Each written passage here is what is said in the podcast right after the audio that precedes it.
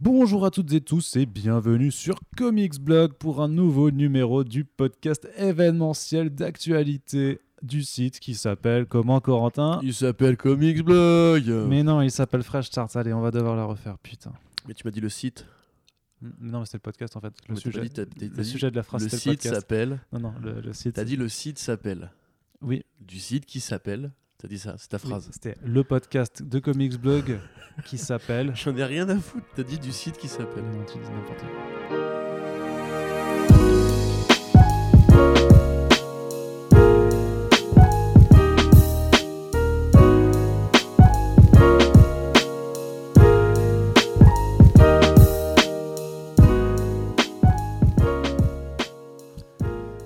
Bonjour à toutes et tous et bienvenue sur Comics Blog pour un nouveau numéro du podcast d'actualité du site qui s'appelle. le Fresh Start. Yes, il s'appelle le Fresh Start. Et toutes les deux semaines, nous vous donnons ce rendez-vous qu'on essaye euh, d'être le plus ponctuel possible pour faire un petit tour de débrief de l'actualité des comics, bien entendu, puisqu'on est sur Comics Blog, mais aussi du cinéma et des séries télé adaptées de ces magnifiques fascicules de papier. Et donc, vous l'avez entendu, je suis avec ce très cher Corentin. Bonjour Corentin. Bonjour Arnaud Kikou. Et je suis donc Arnaud Kikou, vous l'aurez compris, C'est lui. exactement, c'est tout à fait moi. C'est assez incroyable d'ailleurs. en je- chef qui s'appelle Arnaud Kikou. Exactement. Voilà.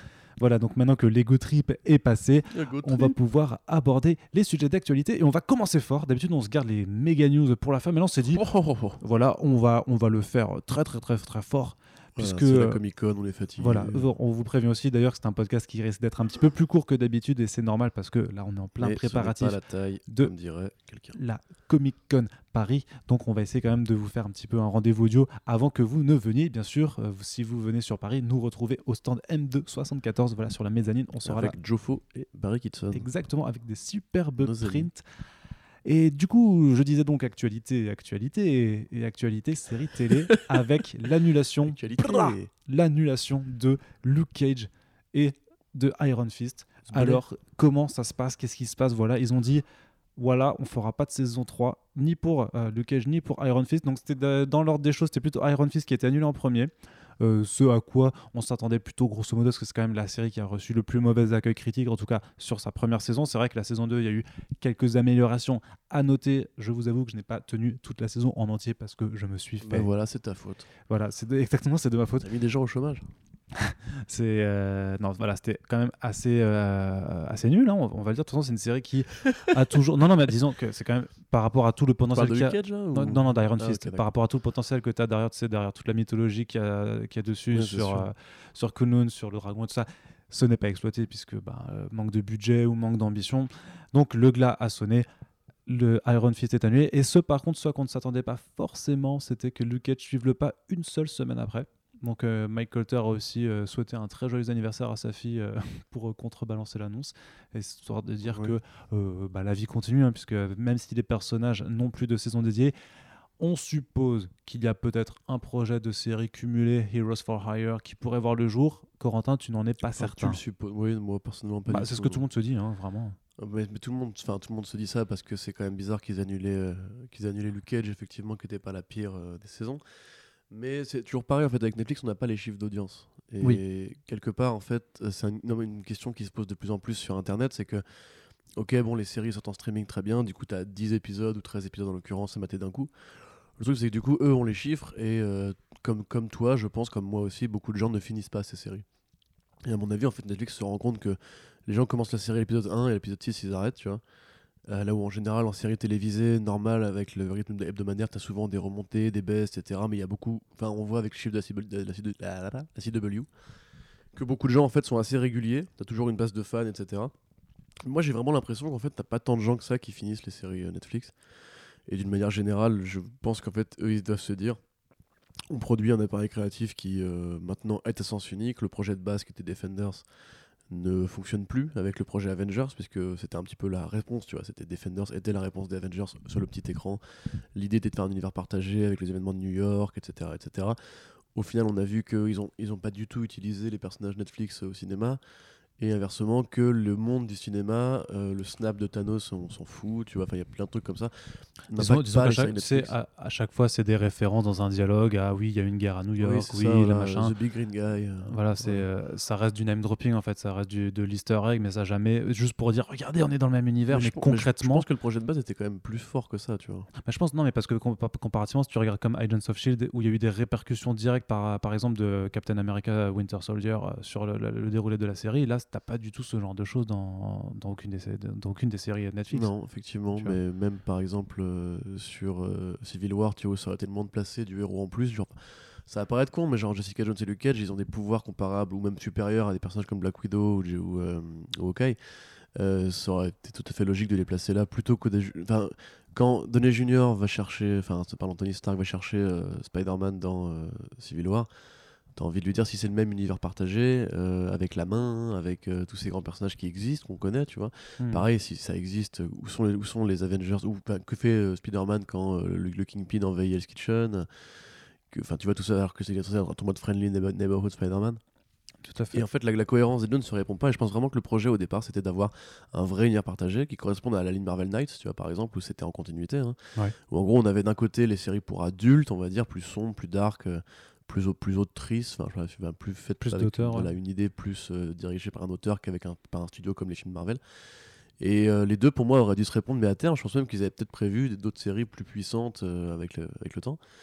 Et on a beaucoup parlé de la lutte de pouvoir entre Kevin Feige et Aki Perlmutter, Perlmutter le dirigeant de Marvel Television aujourd'hui, et l'un des présidents de Marvel. Et en fait, pour beaucoup de gens, en fait, c'est un peu comme avec Inhumans, tu vois, où au départ il y avait un film Inhumans de prévu. Mais apparemment, ils sont battus en interne pour en faire une série télé. Et quand la série télé est sortie, ils ont annulé le film Inhumans parce que Kevin Feige était un peu vexé. Et je pense que, à mon avis, il y a de la mm, tambouille interne, tu vois. dans l'ordre chronologique, je crois que le film a été annulé avant et que ça, du coup, s'est décliné en série télé. Ouais, bon, peut-être. Après, voilà, il y a toujours un peu de tambouille interne. Et en plus, on sait que Disney veut son propre service de streaming. Donc en plus, c'est dans l'assurance sens unique. Entre... Oui, mais alors ça, c'est encore un autre point parce que justement, il y a quand même plusieurs rapports qui disaient que de la part de Netflix que les propriétés Marvel Netflix restent propriétés. Non, mais, bah, tu peux dire que c'est, euh. non, mais tu peux dire c'est de la com. Tu peux aussi à un moment euh, accepter aussi que qu'ils ne sont pas forcément dans le bullshit perpétuel et de dire qu'effectivement ils ont des plans pour euh, continuer par exemple vers Daredevil et Jessica Jones jusqu'à un certain point parce que le truc c'est que là on va avoir du coup un arrêt qui est pas simultané en fait personnellement le, tu vois le service de streaming de Disney il va se lancer à un moment donné j'aurais envie de dire que dans un fonctionnement supposé enfin dans, une sorte de fonctionnement que j'imagine que si les propriétés Marvel Netflix doivent s'arrêter là, ça arrêterait tout en même temps en fait. pour dire, bah voilà, ça, ça va continuer ailleurs. Là, tu vas te retrouver du coup. T'as as Jessica Jones qui continue l'année prochaine pour une saison 3, t'as The Punisher saison 2 aussi. A priori, Daredevil, je pense que on va sur une saison 4 quand même. Oui, non, tu, tu crois? Non, mais, non, mais voilà, c'est pour, pour, dire que, que le service de, Disney n'a plus grand chose à jouer là-dedans. C'est pas la question, c'est juste qu'au départ, c'était un projet d'univers partagé avec des spin-offs qui s'est fait avec le Punisher. Euh, un univers de comics, il faut qu'il reste il faut qu'il reste vivant, tout le monde le sait aujourd'hui. Le fait est que euh, si tu peux pas créer de nouveaux personnages, parce que justement Disney décide de fermer le robinet en disant bon bah on vous laisse ces personnages-là que vous avez déjà et qui nous ramènent de l'argent, mais pour l'avenir comptez plus sur nous parce que nous on a prévu d'avoir notre service de streaming à nous avec nos personnages à nous et limite de reproduire le succès de Daredevil derrière avec un autre personnage, etc. Je veux dire, on a eu des bruissements de séries comme euh, sur Blade ou quoi à une époque, tout le monde espérait la série Moon Knight. Enfin, et je te dis, à mon avis, en fait, le truc, c'est pas que Disney n'a pas demandé à Netflix d'annuler ses séries. Ils ne, peuvent pas le faire juridiquement parce que c'est eux qui ont financé, c'est leur production. C'est Marvel Television, Netflix qui ont payé pour les studios, les séries, pardon. Et comme pour Spider-Man, et comme pour Spider-Man, disais-je, euh, ça fonctionne avec, euh, avec une logique de, de, de, licensing où tu payes ton, euh, ton produit. Quoi. à partir de là, en fait, tu as envie de te dire tout simplement que Netflix, en tant que marque n'a pas forcément envie de collaborer avec des studios qui n'ont pas envie de, de, de, faire beau jeu, quoi, on va dire, de, jouer les bons camarades. Et c'est pour ça aussi qu'en fait Netflix investit à mort dans d'autres propriétés de comics parce que on peut dire euh, ce qu'on veut sur le, côté un peu conspirationniste euh, de la relation Disney-Netflix et de se dire ouais mais en fait ça se trouve ça se passe très bien c'est les journalistes qui disent euh, que Disney veut couper les vannes en fait Disney gagne beaucoup d'argent grâce à Netflix ça se voit et tous les films Marvel dont on pas encore été retirés etc c'est vrai mais dans, dans l'intervalle, Netflix a mis de la thune dans Umbrella Academy, Netflix a mis de la thune dans l'univers extrême de Rob Liefeld. Netflix continue d'investir euh, régulièrement, des breaks aussi, c'est une adaptation de comics. en fait, le, comic book movie, le comic book series et compagnie, ça fait un bail que euh, Netflix commence à remplacer les projets Marvel et avoir ses propres séries de super-héros bientôt avec Umbrella Academy, avec. Euh, euh, ouais, donc le personnage Robin etc. En fait. Et puis avec les univers de Mark Millar aussi. Et tu vois, en fait, finalement, tu dis que quand ils ont acheté le Millar World, en fait, ils avaient déjà prévu, plus ou moins, de pouvoir se passer de Netflix, de Marvel, pardon. Du coup, moi, je me dis qu'en fait, aujourd'hui, simplement, c'est plus une priorité pour eux. Ils commencent à remplacer les, les trucs. Et qu'effectivement, enfin, mais comme on a vu avec les chiffres d'audience, il faut quand même en parler vite fait. Enfin, je, je fais un, très bon- un très bon monologue là, si tu veux. Ouais, mais-. Non, non, c'est juste parce que justement, il y, a- y y plusieurs bruits un peu qui se font entendre du- du- de ce côté-là, parce qu'en fait, le problème, comme tu disais, c'est qu'il n'y a pas de mesure des chiffres d'audience, en tout cas que Netflix ne communique pas dessus. Mais tu as quand même un cabinet d'études, effectivement, qui s'est intéressé à voir le bruit sur les réseaux sociaux. enfin, Crimson Hexagone, du coup. Euh, pour essayer un peu d'avoir, si tu veux, une sorte de, de- de- d'image euh, approximative de, de ce que peut entraîner vraiment, euh, de ce que peut être l'audience. Et tu vois effectivement que par rapport à l'arrivée nouvelle d'une série, veux dire, même pour Luke Cage, disons que le taux de réaction, en fait, il, il- il chute de, de, de x5, je crois, Six. pour, euh, x6 Six. pour euh, Iron Fist, c'est ça? 300 000 à 50 000 personnes, euh, d'interactions en général. Pour Luke Cage, c'est aussi une chute euh, conséquente, alors que C'est les comparativement, deux, même pareil que c'est x6 pour les deux, en fait, Ouais. euh, divisé par 6 pour les deux. et comparativement, Daredevil, par contre, avec eu euh, par Daredevil, deux, c'était c'était par x2 deux. pour la de saison 2 et x2 de, cette de ce x2 pour la saison 3. Ouais, sachant que pour la saison 3, c'est- c'est c'est pas encore terminé parce que ça vient juste de, de Et démarrer. Jessica euh, Jones, pareil, c'est fois moins 2 ou moins 3, on va dire. Voilà, donc c'est peut-être pour ça aussi que ce sont ces. Mais le truc, c'est que tu avais d'autres bruits aussi de couloir, enfin, de, selon les rapports de, de médias comme Deadline ou Variety, qui disaient que par rapport à Luke Cage saison 3, en fait, tu as, un ensemble de facteurs. Différents créatifs. Voilà, tu as forcément donc ces, ces trucs d'audience. Tu as aussi le fait que. Euh, Il y avait des différents créatifs par rapport au showrunner et au scénario qui, avait, qui était en cours d'écriture, qui a priori ne correspondaient pas forcément aux attentes de, Marvel Television de Netflix, et aussi que même que les deux entités, tu sais, Marvel Television et Netflix, n'arrivaient pas à se mettre d'accord. Alors je sais pas si c'est par rapport à un budget de production, à un planning de sortie, à, ce genre de choses. En tout cas, disons que tu as quand même eu un ensemble de facteurs, et c'est toujours le cas en général, même sinon on ne peut pas tout connaître puisqu'on n'est pas euh, là-dedans. Tu as un ensemble de facteurs qui expliquent qu'à la fin, une série peut être reconduite ou ne l'est pas. En l'occurrence, de toute façon, c'est un avenir du coup avec Daredevil et Jessica Jones qui s'annonce, potentiellement une autre série qui va ramener Daredevil, ça me paraît évident, et Punisher Ouais. aussi, euh, parce qu'ils l'ont quand même lancé, ils veulent la, ils veulent la rentabiliser, je pense. Enfin, on n'est pas à l'abri qu'ils qu'ils qu'ils annulent Punisher dans quelques semaines. Franchement, on- à partir de là, on peut plus rien dire, tu vois. Parce que ce qui est marrant, c'est qu'on on a ce débat à cause de Luke Cage, finalement. Parce que le- annuler Iron Fist, pour beaucoup de gens, ça a apparu comme la chose la plus saine et la plus logique du monde, puisque depuis le début, en fait, la série, elle, enfin, elle, pue, elle la mort. Euh, déjà à l'époque de la saison 1, t'avais euh, Finn Jones qui avait été en interview dire que c'était à cause- de Trump et tout, que les gens n'aimaient pas. T'étais là, mais qu'est-ce que tu racontes? Vous avez juste une mauvaise série. Et comme tu disais tout à l'heure, en plus, c'est triste parce que Iron Fist, quand on connaît un peu les comics, particulièrement les comics récents de Gary Andrews, ou ceux de Andrew Baker et euh, Matt Fraction et, David Aja. Bon, après, c'est David Aja, du coup, c'est forcément très très beau. Mais il y avait un esprit qui était beaucoup plus, beaucoup plus puissant. Tu vois, même euh, ce qu'a fait Ed Brisson, tu vois, bon, c'est pas extraordinaire, mais le truc Opération Dragon, tu vois, où il va sur une île, bastonner des mecs et tout. Tu dis, mais quelque part, il y a, y a un, y a un- appétit du public pour de, la vraie bonne baston. Tu vois, avec The Red, John Wick, tu vois, les gens aiment bien maintenant la démonstration visuelle qui a une Mm. vraie bonne baston. Et quelque part, Daredevil a des meilleurs chorés que de baston que Iron Fist. tu vois. Ils ont même réussi à se rater à ce niveau-là. Alors, du coup, euh, j'avais ma. Enfin, Océane qui me disait qu'elle aimerait bien. Enfin, elle pensait que peut-être une série Daughters of, Daughters of the Dragon avec Misty et Colin Wick, Ouais. qu'ils ont vachement mis en avant dans la saison 2. Qui pourrait être, tu vois, une façon aussi de répondre à l'appel du public moderne qui veut plus de héros féminins, parce que c'est vrai qu'à part Jessica Jones, bah, c'est deux blancs et euh, un noir et euh, une femme, quoi. Mm. Du coup, pourquoi pas Mais le truc, c'est que moi, personnellement, je crois pas à ce modèle-là à l'avenir, et je pense vraiment que Netflix va soit laisser les projets mourir d'eux-mêmes, et en fait, tant que ça fonctionnera, ils continueront à alimenter, mais si, si effectivement les audiences de Luke Cage étaient à ce point euh, faméliques, bah, euh, ils vont pas le continuer. Et honnêtement, l'argument des différents créatifs, ça peut vouloir tout et rien dire. Tu Oui, vois, dans oui. une boîte qui pèse autant. Tant, tant que tu rentres pas dans les détails, tu de toute façon, quand même, tu peux Disney et Netflix, les deux plus grosses boîtes culturelles du monde qui Oui. ont un projet en commun. Le différent créatif, ça peut être un truc aussi con que euh, on est prévu de le sortir à tel moment. Ah bah non, nous on avait prévu de sortir ça à ce moment-là, donc ça nous arrange pas, donc bah, on, coupe le, on coupe le truc. Tu vois, c'est- Dire- disons que ça reste assez flou, c'est sûr. mais juste pour fermer cette part, enfin ce chapitre, euh, on a aussi eu les chiffres de la CW, je vais pas tout détailler, mais en gros la CW a fait sa rentrée récemment. Et c'est pas très Et bon. il est assez clair en fait que des projets comme Legends of Tomorrow ou Arrow vont commencer vraiment à être en fin de vie de ouf parce que genre quand t'as Legends of Tomorrow qui fait 1 million les plus basses audiences de toute la chaîne sur tout son programme, série- euh, tout- son programme de série télé super-héros et que t'as Arrow qui est vraiment ouais enfin qui est, qui est au bout du bout en fait t'as envie de te dire que là du coup c'est la fin d'une époque où genre euh, les projets Marvel Netflix où on y croyait à mort ça c'est ça fondre un peu et les projets CW de super-héros, bah, eux, à la fois, ils partent vers euh, DC Universe, et en même temps, la CW, peut-être, n'aura pas forcément intérêt à, à réinvestir le marché.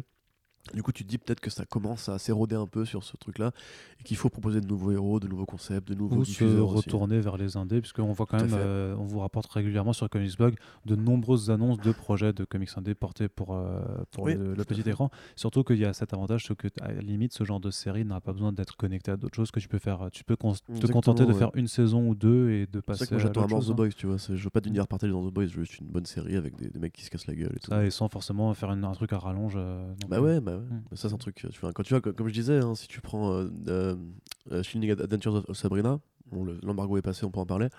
Il est pas Euh, encore. euh, Si, il est pas Il est passé depuis si, le tout à fait. 19. Du coup, bon, vous avez la critique. Mais comme je dis, en fait, ça aurait été une mini-série en 6 épisodes. Ce serait la meilleure mini-série du monde. Mais ils ont voulu faire un 10 épisodes pour étendre le truc. Et du coup, bah. Avec une deuxième euh, sa- saison Ouais, qui est déjà exactement. en cours de tournage. Très bien. Oui Nous allons donc passer Venom. J'ai envie de parler de Venom un petit peu quand même, puisque vous avez pu voir notre, Venom. vous avez pu voir notre critique de Venom.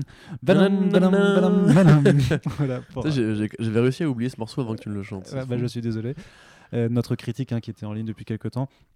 Je ne sais plus si on a parlé pendant la New York Comic Con ou pas. euh, On a fait un podcast dessus, peut-être Oui, c'est vrai, on a fait le Oui. podcast dessus.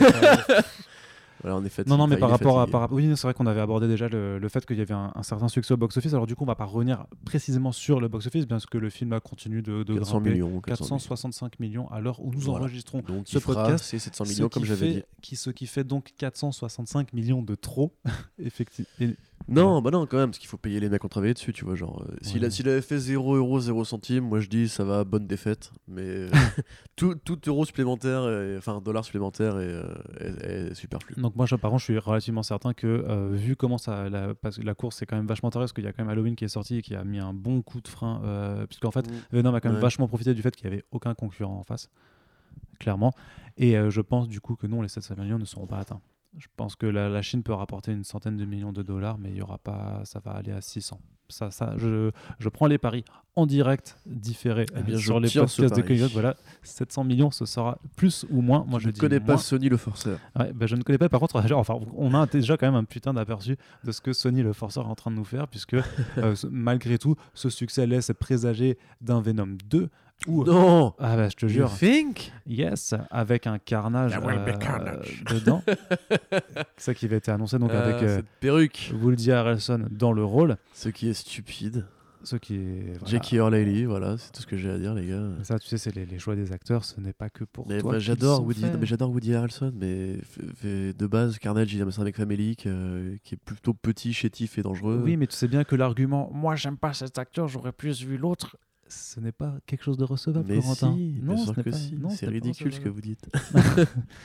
Ce n'est qu'une question d'opinion. Non, mais par contre, ce que je veux dire, c'est que ce film, en Carnage, euh, Aviara nous a dit que malgré la présence d'un tueur Voilà. en série, tout ça, il voulait conserver voilà, cette. euh, non, justement, PG-13. Oui, pardon, oui, excuse-moi, oui, Donc une ligne euh, cinématographique qui continue de, de se faire dans cette, dans cette optique tout public, euh, familiale, avec des méchants qui sont quand même plutôt sympas, hein, parce que voilà. Qui apprennent à leur fille à comment tirer au sniper et qui expliquent à leur symbiote que si tu manges des gens méchants, c'est pas grave. Et qui t'explique surtout comment reconquérir la meuf qui t'a largué. Euh, Oh, that's nice. Non, mais surtout, donc, en plus de ce carnage à PG-13 qui nous est déjà promis, Ah, euh, juste, c'est euh, je c'est fais la- une, c'est l'avancée des autres films, en Petite fait. parenthèse, euh, Non. il y a Upgrade au cinéma en ce moment. Oui, c'est pareil. C'est Venom en mieux. Mais c'est- Allez voir Venom en mieux plutôt que de donner votre argent à Sony, s'il vous plaît. Continue. Voilà. C'est donc le film Morbius, le vampire, avec Jared Leto qui visera a priori Antoine Fuqua pour la réalisation, mais Non. surtout. Non? Non, ça c'est Craven. Ah non, c'est Craven, pardon. oui. C'est, Mais, mais je crois euh, qu'il avait été aussi approché pour. Daniel euh, Espinosa oui, c'est pour, Daniel euh, Espinosa, pour Morbius pardon. qui a fait Life. Tout à fait. Michel Sortifort. Excuse, excuse-moi pour C'est ce pas grave, petit, non, euh, c'est rien. Je vois que tu es fatigué, c'est oui, un, Voilà. petit- c'est un petit peu le cas en Il y a effet. eu des pauses dans ce podcast, vous n'avez pas vu, mais parce que Arnaud est un génie du montage. Effectivement. Et euh, non, qu'est-ce que je veux dire? Oui, c'est que c'est aussi un film en fait dont on a à peu près la structure, grosso modo, d'après ce qui a été laissé échapper. Donc voilà, c'est PG-13 également, mais plus intéressant en fait, c'est que bah, Morbius du coup euh, sera un vampire plutôt sympa et qu'il devra affronter un autre adversaire Ouais. qui lui par contre sera le vampire méchant, ce qui du coup en fait est un peu le même délire que euh, Venom, Venom, versus Riot. C'est en fait c'est exactement le même putain de Ouais, film. même en que, que l'incroyable Hulk, que Oui. Iron Man 1, que, Que Ant-Man 1 aussi. que Ant-Man 1, que tous ces films de. Mais que même Black Panther. Oui, hein, d'ailleurs, oui. c'est- Voilà, on, on se fatigue à avoir une diversité de studios qui pourraient tous faire des projets différents avec des personnages différents, mais apparemment, le film de super-héros est un genre à part entière qui n'a que une structure scénaristique et c'est tout. Ah, disons, que Partant c'est, de là- c'est- disons que c'est la structure scénaristique la plus facile, une sorte de recette, euh, tu sais, euh, livrée clé en main qui dit de toute façon, le héros, il affronte le même personnage Ouais, que ça, lui, ouais. avec souvent, souvent plus de force, sauf que du coup, bah, lui il sera un peu plus, un peu plus malin. Et voilà, il il aura, il un petit plan et à la mais fin, mais il c'est sera juste, incroyable. C'est incroyable en 2018, alors qu'on a déjà quand même maintenant 10 ans, si tu veux, passer du- de, de cette forme d'âge moderne du, du genre super-héroïque au cinéma, de se dire qu'il y a des mecs qui, qui sont encore en train de penser que cette formule-là peut attirer du monde. Et après, je leur en veux pas parce que Venom marche. Venom. Et il y a beaucoup de gens qui disent Ouais, Venom, c'est un film qui est différent. Qui disent. euh, c'est un film d'action euh, comme ceux des années 90, euh, ça fait du bien de revoir ce genre de choses. Ouais, Ouais, je veux enfin, dire. Les mecs qui disent ça, je- je- ben, en fait, je pense, si tu veux, qu'il y a vraiment une, une haine de Marvel Studios euh, en général, je pense. Enfin, chez beaucoup, chez beaucoup de gens sur Ah, bah, Internet. Les gens ne, ne- Et euh, non, mais non, mais juste, non, mais, un mais- studio non plus. Tu vois ce que je veux dire? Enfin, il y a beaucoup de même dans les commentaires, il y a beaucoup de gens qui disent Marvel Studios c'est de la merde. nanana. Et à mon avis, en fait, les gens, c'est pas tant la, la, la structure des scénarios de Venom qui les intéresse, c'est plus le fait que ce soit pas un film Marvel licencié Marvel Studios. Et quelque part, il y a aussi un côté. et du coup, bah, tu vois, dans ce cas-là, c'est forcément cool parce que c'est mieux que ce que font les Spider-Man Homecoming. J'ai vraiment vu ça, moi, j'ai vraiment que vu genre, c'est beaucoup mieux que Homecoming, etc. Bon, bon alors au-delà du fait que c'est faux et euh, vous devriez fermer vos gueules ou enfin, découvrir un petit peu ce que c'est qu'un le cinéma, sinon, enfin, je sais pas, bref. Mais euh, De au-delà façon, du- tu es vindicatif et tu vas dans. non, non, non, non, mais je comme je l'ai dit au podcast, Venom, c'est un truc qui est très dangereux parce que euh, si les gens cautionnent ça, en fait, ils cautionnent qu'un cinéaste, on peut lui arracher son, pro- son projet, en faire n'importe quoi, lui imposer des lignes de commande vraiment assez euh, castratrices et imposer à des acteurs sur plusieurs contrats. Bah, dire, Tom Hardy, pour moi, c'est une victime dans tout ça. C'est comme Ben Affleck, tu vois. Le mec, clairement, il a envie de se barrer tout de suite là. Euh, un film où on, on retire 40 minutes de montage, où l'acteur a pas, n'a pas l'air super content, où on change euh, l'idée que ça devait être un rated R pour faire un PG-13. Enfin, en fait, c'est tout, c'est tout, comme tu dis, clé en main, tu vois. C'est tout le projet clé en main d'un studio d'Hollywood. Et ça fait que du coup, les super-héros se ressemblent tous. Et que quand tout le monde cautionne ça et même défend ça avec euh, force d'argument, parce qu'ils en sont fiers, c'est de leur film. Ils, donnent, ils donnent studio en fait l'image que regardez c'est pas grave quand les producteurs mettent la main dans le créatif et imposent des trucs comme ça genre le fameux coup du vilain contre le gentil qui est le même film qu'on se tape depuis 20 ans. Euh, c'est pas grave puisque ça marche. Euh, les, les- producteurs ont raison. Et euh, ça c'est le pire des signaux à envoyer. Je veux dire justement enfin on a beau ne pas aimer forcément tout ce que fait Zack Snyder mais Batman et Superman ça osait faire quelque chose de différent. Alors certes ça, ça a divisé parce qu'il y a eu aussi des ingérences de production. Et comme on avait fait le commentaire audio, on l'avait vu, la première heure et demie, tu n'as jamais vu un film Batman comme ça, tu n'as jamais vu un film Superman comme ça.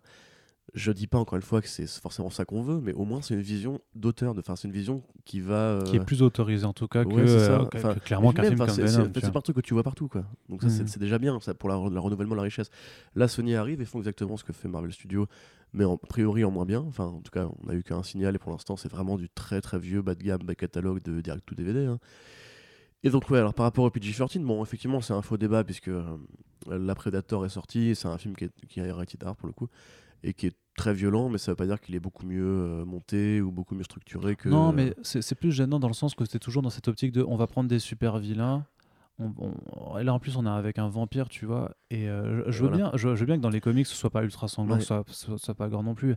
Mais bon, ce cacheront pas la chose. L'idée quand même un peu de cet univers-là, c'est quand même de dire regardez, vous en avez marre des super héros, on va vous faire des films avec des méchants. On va essayer de. Mais, mais dans la construction que tu fais, je, je en tout cas, c'est sûr que c'est pas forcément pour moi que ces films sont faits. Il faut bien y penser aussi que c'est aussi Ah bon? pour un public plus jeune, pour toi? puisque ce soit bah, pas seulement pour moi. Parce que J'avais vu dédié Arnaud Kikou au début du jeu de Venom. Ah merde. Genre, euh, Ah bah je l'ai loupé, ouais. C'est fou. Non, ce que je veux dire, c'est que c'est pas forcément notre public qui est visé, qu'effectivement, si le but c'est de ramener des, des gamins aussi, bah, j'arrive à comprendre l'argument du, du Mmh. commercial, mais je trouve que Bah, créativement, c'est quand même assez malaisant de voir un film de vampire sans goutte de sang et que moi, ça me rappelle les heures les plus sombres de cette histoire du vampire au cinéma. Twilight, si tu m'entends, oui, je te sûr. fais un petit clin d'œil Enfin, discret même comme ça. Underworld, hein, tu sais. euh. Mais euh, qu'est-ce que je voulais dire? Mais enfin, je pense que toi, toi et moi, on a le même parcours culturel euh, sur le enfin, sur la violence au cinéma, parce que moi, quand j'étais petit, tu vois, j'ai vu très, très tôt Les Dents de la Mer, euh, qui a failli être rat- rat- rated R aussi d'ailleurs. Mais d'ailleurs, je t'avais expliqué ces trucs-là, ça fait être les, les, les- organes de classification pensaient que comme la nature venait de la, enfin, la violence venait de la nature, parce que c'était un requin, et pas des hommes, c'était moins choquant pour un enfant. Maintenant, quand tu le vois factuellement, le film, tu vois des enfants se faire bouffer, tu vois des, gens coupés en deux, etc. C'est très violent, c'est très sanglant. Mais ils considéraient que c'était pour, c'était plus clair pour les gens que, tu vois. Du coup, tu pourrais dire qu'un alien, quelque part, c'est la nature aussi, mais bref, peu importe. Et effectivement, ce débat sur le, le PG-13, euh, je veux dire, moi, encore une fois, j'ai vu Starship Troopers quand j'étais petit. Euh, j'ai grandi avec les films de Paul Verhoeven, j'ai grandi avec du de Brian De Palma et compagnie. Je ne suis pas devenu un tueur en série, euh, enfin, sauf une fois au chalet. Et quelque part, quand je vais au cinéma et que j'espère un truc euh, qui ressemble aux comics, les comics sont parfois assez violents, tu vois. Mais ça peut être psychologique, hein, pas forcément violent graphique, mais. Et comme tu dis, Carnage, euh, c'est un tueur en série. Qui, son corps est quand même constitué de sang. Euh, Morbius c'est un vampire. Le PG-13, il- enfin, une des règles du, du PG-13, c'est que tu ne montres pas le sang. Ouais. Ça, c'est- Et, et je veux dire, juste, je te fais, je te fais juste un petit arrêt, mais en fait, c'est pas tant que le fait que ce soit euh, acté, que ce soit PG-13 qui me dérange, c'est que je sais ce que ça sous-entend derrière, en fait, dans leur façon qu'ils ont de traiter le PG-13. Oui, en c'est fait. ça, voilà. ouais. Parce que tu peux, si tu veux, euh, je, je- je- je- j'en parle pas au micro, mais disons que j'ai vu un extrait d'un film qui arrive bientôt, qui sera PG-13, mais qui avait un passage qui était ultra euh, violent, du coup, vraiment, et qui, qui m'a fait un Mais de choc. quel Parce film s'agit-il? Ouais, ben, euh, je peux pas le dire. D'accord. Mais qui clairement est, pas, est plutôt ciblé pour, pour euh, jeunes enfants, tu vois, mais qui a un passage qui, qui m'a vraiment dit, et je me suis dit, merde, il y a des gamins qui vont chialer à ce moment-là, vraiment, tu vois Mm. et qui moi-même ça m'a surpris.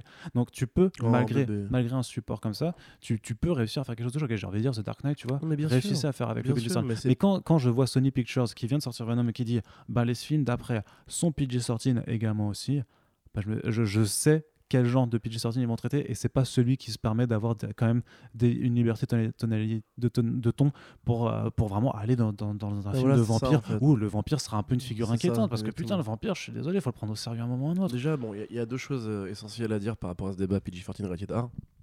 C'est que le cinéma de super-héros, c'est un monde de, de tendance et de mode. Euh, quand Christopher Nolan fait un milliard avec le Dark Knight, tout le monde se dit il faut faire des films sombres et réalistes et arrive Amazing Spider-Man, c'est plus l'approche réaliste que son Oui, voilà, fait, hein, oui, que, bah, bah, tout à fait. Euh, et du coup, le Man of Steel aussi, pareil, qui est mis en chantier, qui est une interprétation beaucoup plus euh, réaliste de Superman. Euh, puis ensuite, Avengers fait un milliard, et donc du coup, tout le monde se dit, bah, il faut un univers partagé. Et ensuite, tu vois, bon, etc., etc. Logan fait son, le, le- ce qu'on connaît, Deadpool aussi, et du coup, tout le monde commence à se dire, et la version euh, Director's de, de BVS, qui a eu un, réel engouement sur Internet euh, auprès du public, parce que c'était la version longue, forcément à cause du sang, tu vois, mais ça, ça a participé à l'écho médiatique du truc. C'est on disait, en voyez, ça en plus, c'est en mode non censuré. Et du coup, c'est là que tout le monde s'est posé la question est-ce que c'est pas le moment pour des films plus adultes dans le super-héros Parce que Logan avait vraiment montré la, la voie. Euh, mais personne ne les a obligés à faire du rated R. Moi, je m'en fous, tu vois, je veux un bon film, point. Mais comme tu dis, en fait, ça, ça veut dire un truc, et quand tu écoutes les propos de David Arad, c'est horrible parce que Ouais. lui, il t'explique Son que. argumentaire est in- infernal. Il t'explique, je ne défends pas les propos de qu'il dit, hein, il dit euh, Mais vous savez, les gosses, ce genre de truc, genre- bon, ok, d'accord. Euh, eux aussi, il faut qu'ils aillent voir nos films, etc. Parce que euh, moi, j'ai mon petit-fils, bah, il- je l'ai emmené voir Venom, il a kiffé comme un gosse. Hein. T'as envie de lui dire, mais très bien, écoute, avis, mon ami, je comprends, euh, tu as raison, moi aussi, quand j'aurai des enfants, j'aimerais bien leur faire partager ma culture du super-héros. Mais tu peux faire des films pour adultes et tu peux faire des films pour enfants. Tout n'a pas forcément besoin d'être accessible à tous les publics. Là, on parle d'un film avec un tueur en série et un film avec un vampire. Euh, Venom contre, contre Carnage, la, la seule image que tu as quand tu es petit du, dess- du dessin animé, c'est des monstres tous les deux. Je, tu peux faire des, des, des films de monstres pour les enfants, mais c'est quand même c'est quand même dingue. Enfin, je, le mec te défend cette, cette, rhétorique-là, ce qui va en fait dire tout simplement, on veut l'argent des familles, parce que les familles continuent d'aller au cinéma, les familles ne restent pas que sur, sur Netflix. Et tu vois, c'est comme quand euh, maintenant les. Enfin, je prends un exemple qui n'a rien à voir, mais tu vois, c'est comme quand les rappeurs, genre Black M ou quoi, se mettent à faire des sons pour les plus jeunes, tu vois. C'est parce qu'en fait, il y a un parterre de consommateurs dans la famille euh, qui est. tout le monde le sait dans les écoles de marketing, c'est un truc qui est inattaquable. Les familles consomment et elles ont toujours des modèles de consommation très très euh, archétypaux. Et le truc, c'est que quand tu fais du super-héros, aux États-Unis, pour eux, c'est du divertissement. C'est pour les gosses. Ils n'arrivent pas à intégrer l'idée que ça peut être, pour adultes. C'est ouais, quand même bizarre ce que tu racontes.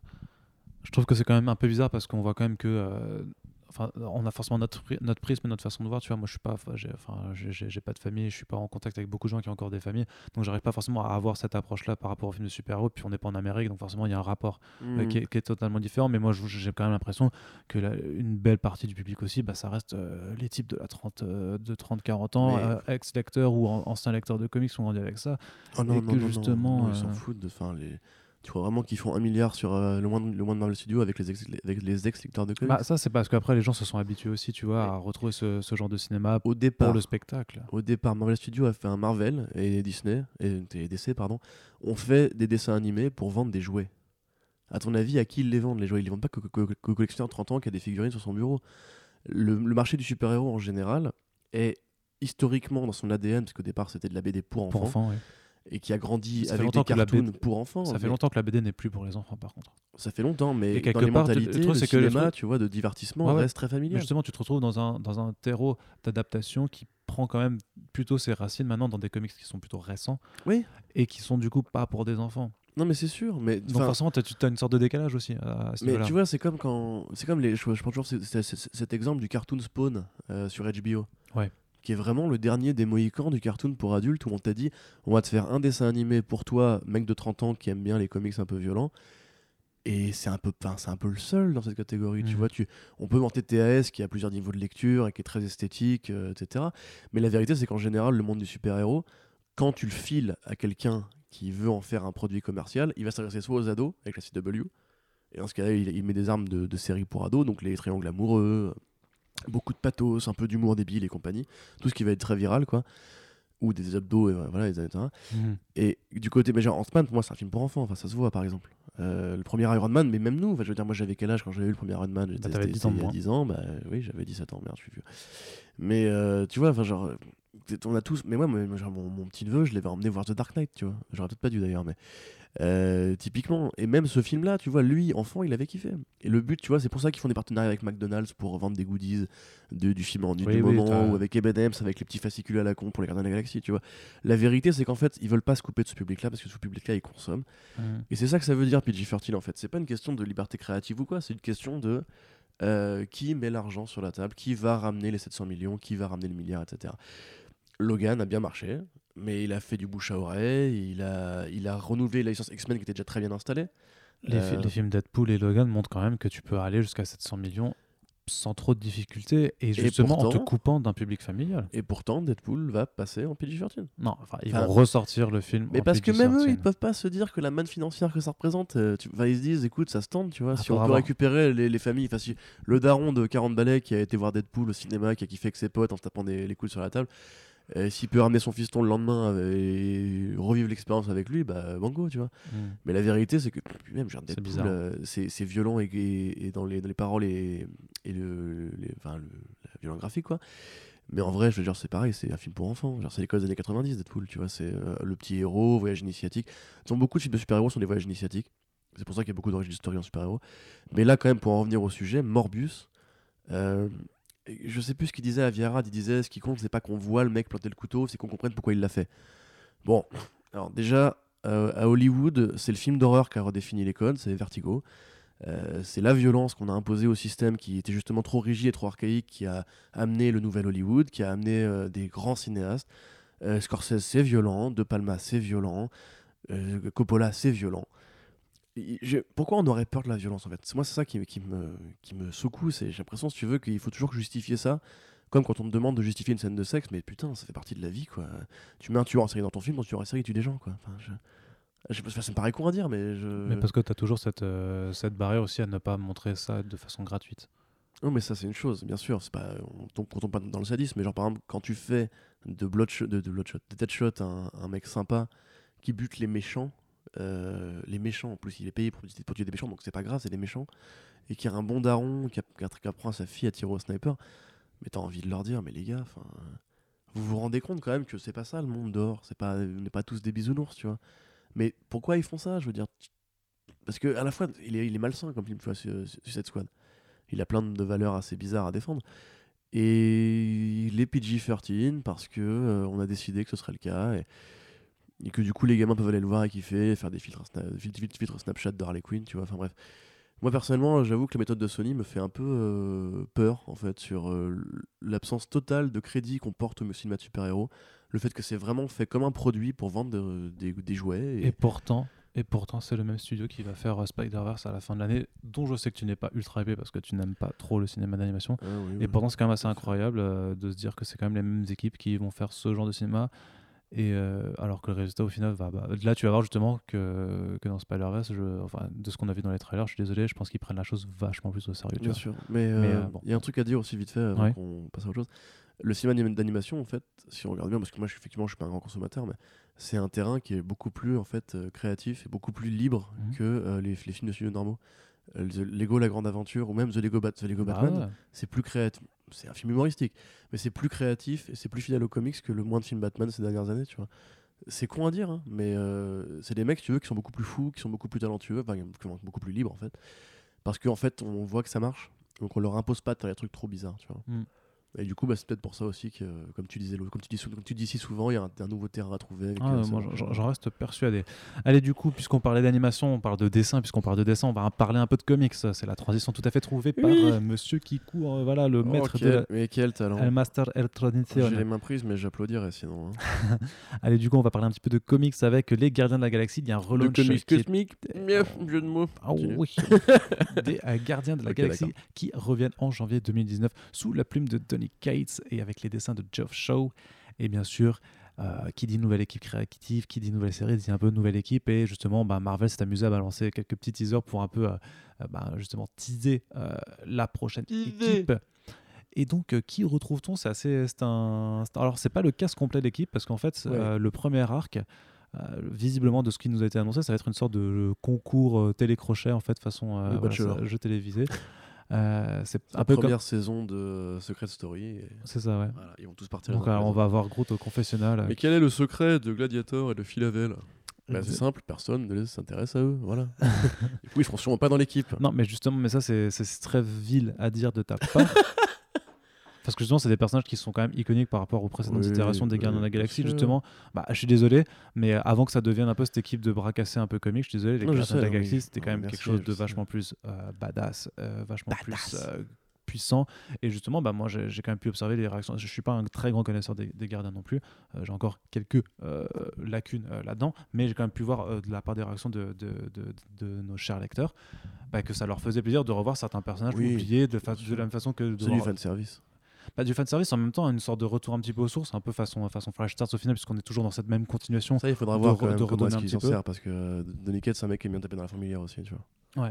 mais tu penses que bon après par contre il y a des- il y, a des nouveautés il y a le Cosmic Ghost Rider du coup qui est Ouais. c'est Bah, trop marrant comme ce truc c'est parti c'est- parti d'un- d'un- d'une sorte de délire et en fait il est en train de prendre tu Ah, vois, mais il est en train de Mais c'est un peu comme Scott Snyder, tu vois, qui avait imposé euh, des mieux. personnages. Ouais, je vais pas, enfin, au-delà du jugement qualitatif, parce qu'effectivement c'est mieux. Euh, c'est juste, c'est un peu comme Snyder quand il crée un personnage, tu vois, qui te l'impose, euh, comme la cour des hiboux, quoi, ou, euh, Ouais. ou le, le- le signal, tu vois. Et bah lui, c'est pareil, Donny Cates, il tient à son idée. Je trouve ça d'ailleurs très bizarre que Venom soit pas dedans, ou qu'il n'y ait pas un Venom, puisque maintenant que Venom est cosmique euh, officiellement, ça serait le Mm. moment de le faire. Donc, alors la liste, c'est euh, le Cosmic Ghost Rider, Mo- euh, Moondragon Gladiator, Beta Bill, donc l'ancien euh, Thor. Darkhawk, Philavel, euh, Nova, donc le Richard. Le Richard Rider. Ouais. Euh, évidemment Star-Lord et Groot. Et euh, deux qui, me, moi, me paraissent un peu, euh, un peu surpuissants par rapport aux autres, c'est le Silver Surfer et donc Adam Warlock. ouais Bon, évidemment, le Cosmic Ghost Rider est, est plus faible, plus fort que le Silver Surfer, mais les deux, quand même, c'est bizarre qu'ils participent à, à ce grand délire parce qu'en plus, il y a c'est pas- surtout par rapport en termes d'échelle de puissance on avait vu en plus ce premier visuel où, tu sais, il avait il dit qui sont les gardiens et t'avais vraiment une très grande fresque où tu voyais que il y a Galan, Galactus était là. Ouais. Donc probablement que s'il y a deux héros de Galactus, Galactus va être impliqué. T'as Adam Warlock qui est quand même l'un des êtres les plus puissants de l'univers Marvel. Euh, et au milieu, t'as Star-Lord qui fait un peu pitié avec ses deux flingues. Euh, parce que même Groot maintenant est plus puissant qu'avant. hein, donc euh, ils, ont, ils ont tous ils ont tout, tout, tout surclassé.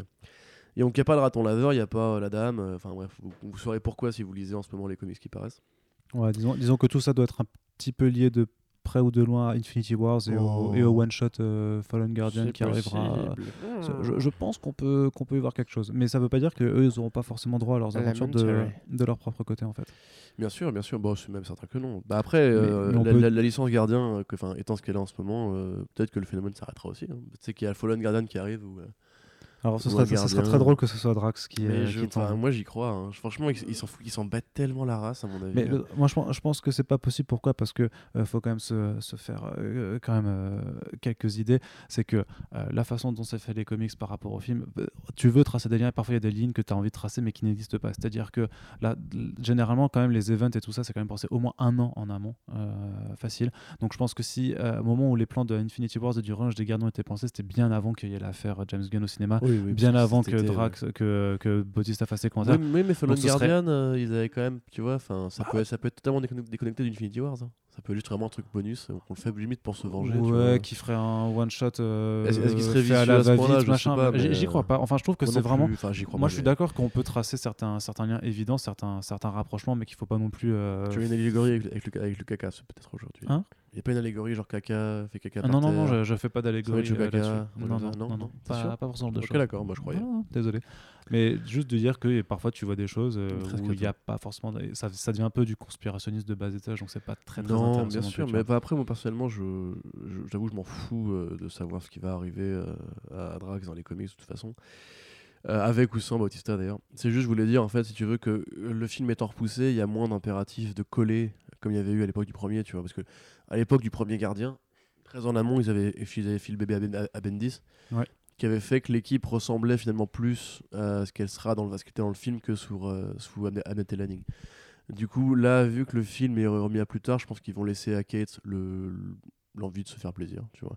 Et vu que le cosmique est de redevenir un enjeu très sérieux, Mais- mais- mais le- comme le tu- spatial plutôt euh, très sérieux à cause de. de- Que- comme dit, je pense que ton, je pense que ton de cause à effet, il, il, il a pas de sens parce que euh, non, quand ils ont voulu mec. planifier, mais non, laisse-moi finir. Quand ils ont voulu faire ce, ce relaunch, je suis désolé, c'était avant qu'il y ait le, le, le schmilblick avec euh, James Gunn, et donc de toute façon, ils comptaient faire un relaunch avec une équipe différente, même si Guardians 3 était toujours prévu pour 2020, tu vois. Donc euh, non, il n'y a, pas de, de Non, relation. mais attends, mais ça existe aussi les arcs courts. hein. Ouais, mais enfin, Bah oui, si. c'est juste que la façon dont tu le présentes, c'est, euh, je pense que tu, tu crées une fausse histoire. Mais moi, je crois qu'en fait, tu sous-estimes vraiment le- les relations de synergie qu'il y a entre les comics et les cinémas. C'est hein. c'est pas que je les sous-estime pas, c'est que Là, on a une série, on a une série Unstoppable Wasp. Qui s'en fout? Et elle sort quand? Au moment où le Blu-ray euh, Ant-Man and the Wasp sort. C'est le même mois. Tu vois, enfin, c'est des exemples à la con, mais on s'en rend pas compte. Mais tu prends deux heures pour chercher, tu te fais un. Comme ces grands arrêts de, de sociopathes qui ont des portraits accrochés au mur avec des fils rouges qui vont d'un point A à un point B. Moi, je suis désolé, je, oui, et je dis pas, hein, parce que Donny Cates, évidemment, a sûrement eu cette idée-là avant, mais Infinity War sort cette année, t'as le comics Infinity Wars avec Thanos. Non, mais je t'ai dit, il y a des liens que tu peux tracer. Je pense qu'il y a des histoires que, que, tu, que tu traces de trop. Et mais pareil je pour. pas, je, pour je- je Unstoppable West, tu vois. euh, Gardien, je dis juste que justement, comme il n'y a pas de priorité cinéma, justement, Cates pourra être plus libre sans Mais je- mais je pense qu'on que- vienne l'emmerder. Je pense que Cates, avec son contrat d'exclusivité et de la façon dont il fait quand même vendre pas mal de comics, a de toute façon une certaine euh, marge de liberté créatrice qu'il aurait pu avoir, quels que soient les plans cinéma. C'est ça que je veux dire, tu vois. De la même façon que Scott Snyder a aussi toute une marge pour faire plein de choses, quels que soient les plans de DC au cinéma, qui sont de toute façon euh, moins, moins établis de, dans, dans tous les cas. Est-ce que, et par Donc, rapport à Unstoppable West, tu vois, pour moi, Unstoppable West a été annulé parce que ça se vendait pas assez. Mais techniquement, c'est la même équipe créative. Enfin, on change de l'artiste, mais c'est toujours Jeremy Whitley qui l'écrit. Euh, je pense qu'il y a eu une, vraie pression euh, réseau social euh, pour que la chose revienne. Il y a eu un vrai appel des- d'une petite partie lectorat qui, qui faisait vivre la série, peut-être pas assez pour Marvel, mais qui le faisait vivre.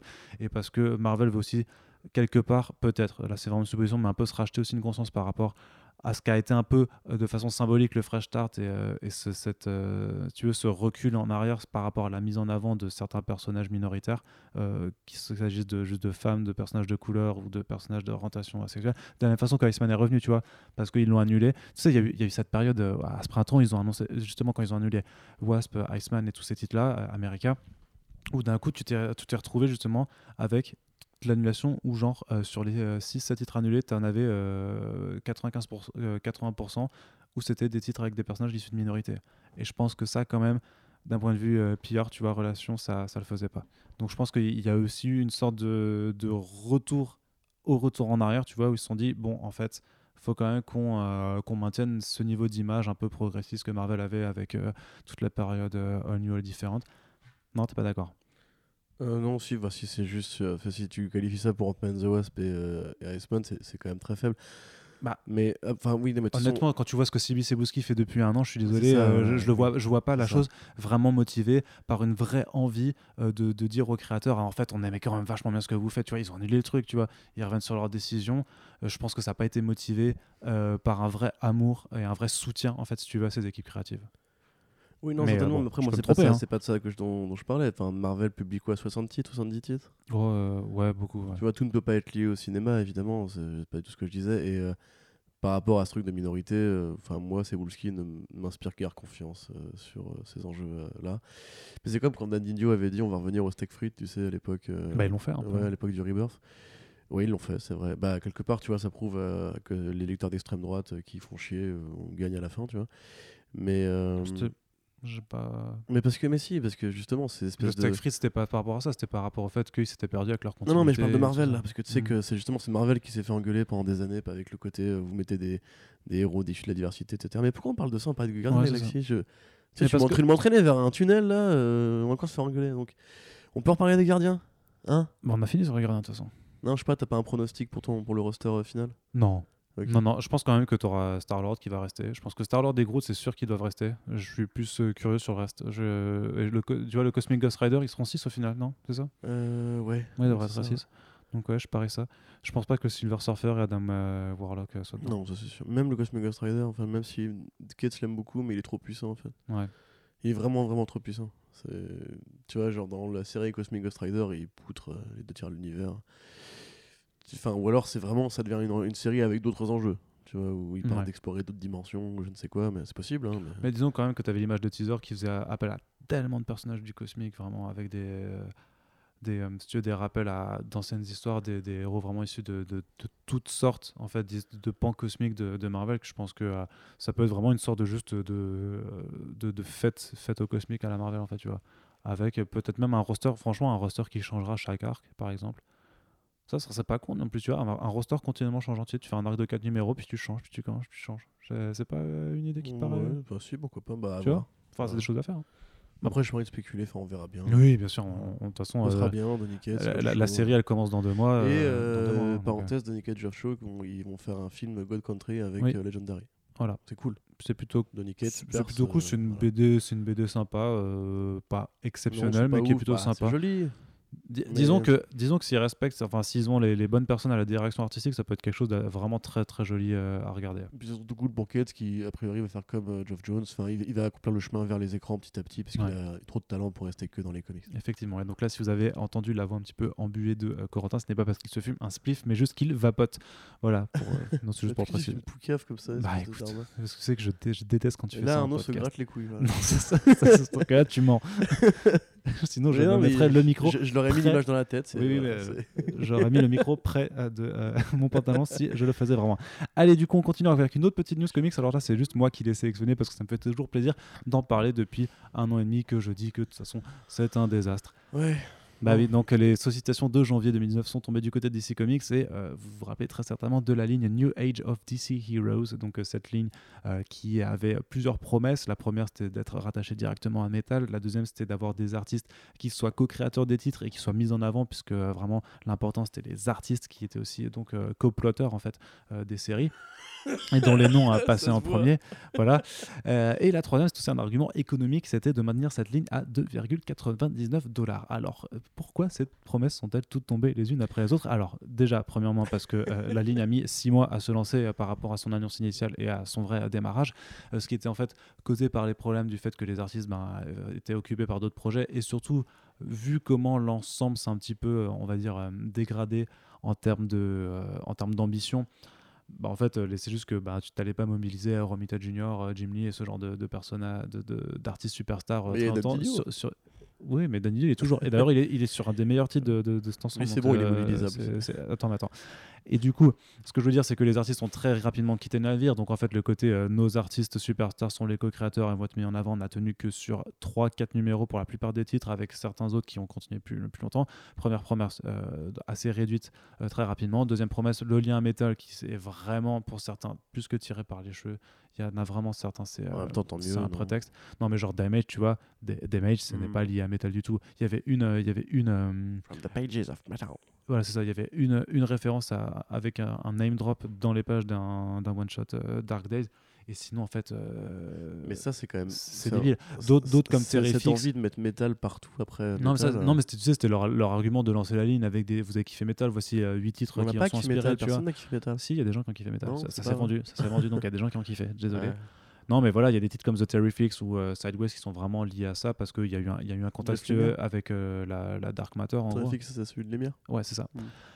Et du coup, la dernière promesse économique, donc euh, des titres à 2,99 dollars, qui était quand même l'argument parce que c'était des, personnages nouveaux, donc c'est dur dans l'industrie, notamment quand tu es un big two, en fait, de créer des nouveaux personnages par rapport à tous les autres qui existent déjà qui ont plus d'importance, et aussi même les personnages secondaires qu'on voit passer qu'on veut revoir. Donc si tu dis, tu fais encore des personnages mineurs, c'est quand même un peu difficile de les imposer. Donc le prix à 2,99 dollars était quand même un argument pour dire, bah, regardez, au moins c'est pas cher, ça vous permet de les suivre à moindre coût. Sauf qu'à partir de janvier, ben, à partir du 13e numéro, en fait, euh, donc après un an, euh, les séries passent à 3,99 dollars, ce qui en fait, grosso modo, à part les derniers titres restants qui sont les trucs style Scooby-Doo Team Up et euh, ce genre de, de trucs très jeunesse, en fait, bah, toute la ligne d'essai maintenant est à 3,99 Ouais, c'est dollars. Donc on est en 2018, donc voilà, le- la, la- la ligne tirée à de Rebirth aura tenu deux ans en tout et pour tout. Et je pense qu'elle s'est même arrêtée avant si on compte pas la- le New Age of DC Heroes. Et comment dire, ben c'est un- moi je trouve que c'est un petit peu dommage parce qu'il y a certains titres, à mon avis, qui méritent encore d'exister comme un Sideways ou un The Terrifics. euh, voire c'est Morrison, c'est ça? Sideways, c'est pas Morrison. Enfin, il, il a, co- il a, Ouais, si il a tu veux, il, personnage, il, a pas il a rien co-créé, mais disons qu'il est un peu consultant là-dessus, on va dire. Ok. Parce Bon, qu'il c'est un a fait- quoi. Non, non, mais il a, il a coécrit un annual où il y avait les Seven Soldiers of Victory qui étaient de retour. Ah, Mais voilà, il y a certains concepts de multivers qui, qui font appel. Ouais. Mais euh, d'ailleurs, euh, spoiler alert, alors là je mets un énorme spoiler alert. D'ailleurs, je pense que, que, que Corentin va être euh, très, très surpris quand je vais lui dire, parce qu'il n'a pas lu le dernier numéro de Sideways. Donc, Ah, euh, coup- coupé pendant 5 minutes, puis on revient. Euh, Corentin, tu sais ce qui se passe dans le dernier numéro de Sideways T'as Dan Didio qui fait revenir le Superman New 52. Voilà, je me suis bouché les oreilles, j'ai pas entendu ce que tu as dit. Il y a le Superman New Mais 52. non, putain non, non, mais il y a le Superman New 52 qui est de retour. Quoi? Celui, celui de. euh, Mais de- comment c'est possible ça? Bah, il l'a fait revenir. Non, mais il peut pas le faire revenir, ils ont. là, ouais, mais si, mais si, il est quand même de retour. Tu Mais regardes. non, si, si, tu regardes. mais Ça veut plus rien dire là, les gars. Non, c'est un, grand malade, mais Mais bon, c'est canonique, hein, Sideways Hein? Bah, ça doit oui, techniquement, c'est en continuité, donc euh, Il à voir. C'était le Ouais. cliffhanger de page du dernier numéro, quoi, mais euh, c'est voilà. une illusion de. Enfin, donc voilà, je pense que du coup, cette ligne n'a plus. euh, je pense pas que ça tiendra une année supplémentaire. Je pense que six numéros encore, mais je- c'était déjà des titres qui se vendaient très peu, à part les Terrifics. Mais euh, du, du coup, je pense que. Je sais pas, c'est bizarre parce qu'ils auraient pu à la limite terminer tous au numéro 12 et dire bon, bah voilà, vous aurez deux TPB euh, complets pour, pour chaque série, tranquille, euh, et on passe à autre chose. Mais non, ils persistent. Mais euh, je pense qu'avec l'augmentation des prix, il y, y a déjà pas beaucoup de lecteurs, ça va, ça va être un. Tu sais, c'est comme une façon de dire, tu essayes d'écrémer une dernière fois un petit peu les dollars des lecteurs qui restent, mais. euh, Bah ouais. J'avoue, en fait, comme tu dis tout à l'heure, il y a tellement de titres à 199 dollars, j'arrive même plus à m'offusquer, mais en fait, ça me paraît être devenu la norme.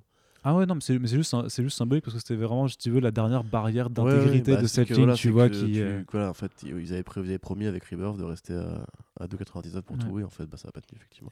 voilà, mais préparez-vous, hein, les gars, bientôt ce sera à 4,99. Non, euh, putain.